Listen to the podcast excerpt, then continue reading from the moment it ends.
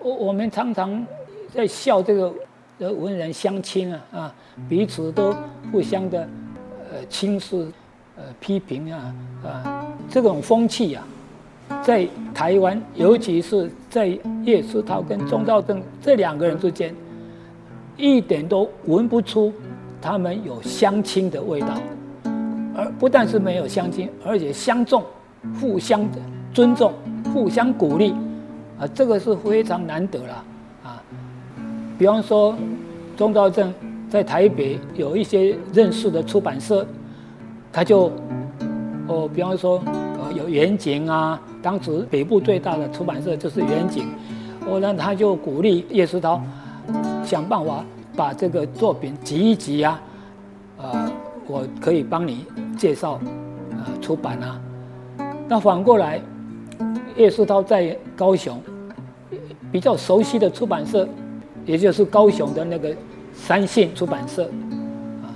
那三信出版社有什么计划要出版什么什么书？叶世涛就会写信向这个钟兆正邀稿，说现在啊南部有一个出版的什么机会，就彼此都都是互相的鼓励，拼命介绍。尤尤其是钟兆正后来当了《民众日报》的副刊，这个台湾作家呀，很难得在报纸上掌权。那第一个台湾作家在报纸的副刊当主编的，就是钟兆正。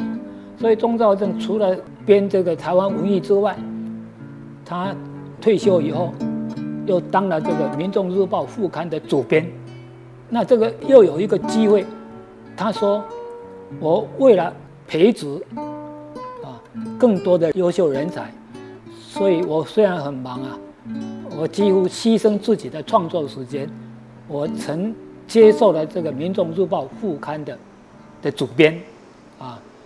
那因此，请叶石涛啊，你要多写啊，每一期、每每一天，或者每一个礼拜。”长篇的也好，都可以连载啊！而且你鼓励你们这个南部的作家来来写这个，我当主编，我有权利啊！所以这个就是这样，两个人不但互相鼓励，而且拼命的想要栽培后进。这个这个是在这个台湾文学界里面非常珍贵的事情。除了这个之外，还有另外一件事情。也是促成两个人非常合作的一件事情，就是中礼和纪念馆。叶石涛啊，就写信向钟兆正求救。那因为钟兆正在台北，跟关系比较多，呃，所以两个人的书信来往都会积极的，要怎么样去募款啊啊名单啊。呃，你要提供名单给我，我这边的名单提供给你，就讨论这些要募款的对象啊。那钟兆正，也就是好吧，那就像一些政府机关不愿意的话，那像一些半政府机关，像比方说，呃，当时台湾最大的一个作家的组织，就是中国文艺作家协会还是什么，就是这几本戏里面有提到。这个半官方的啊，这个想办法，呃，叫钟兆正啊，去跟他们募款啊。这个文学界慢慢的，大家都重视啊，台湾文学。那提起台湾文学，一定会提到钟理和的文学，所以钟理和的名声越来越大，那募款就比较容易。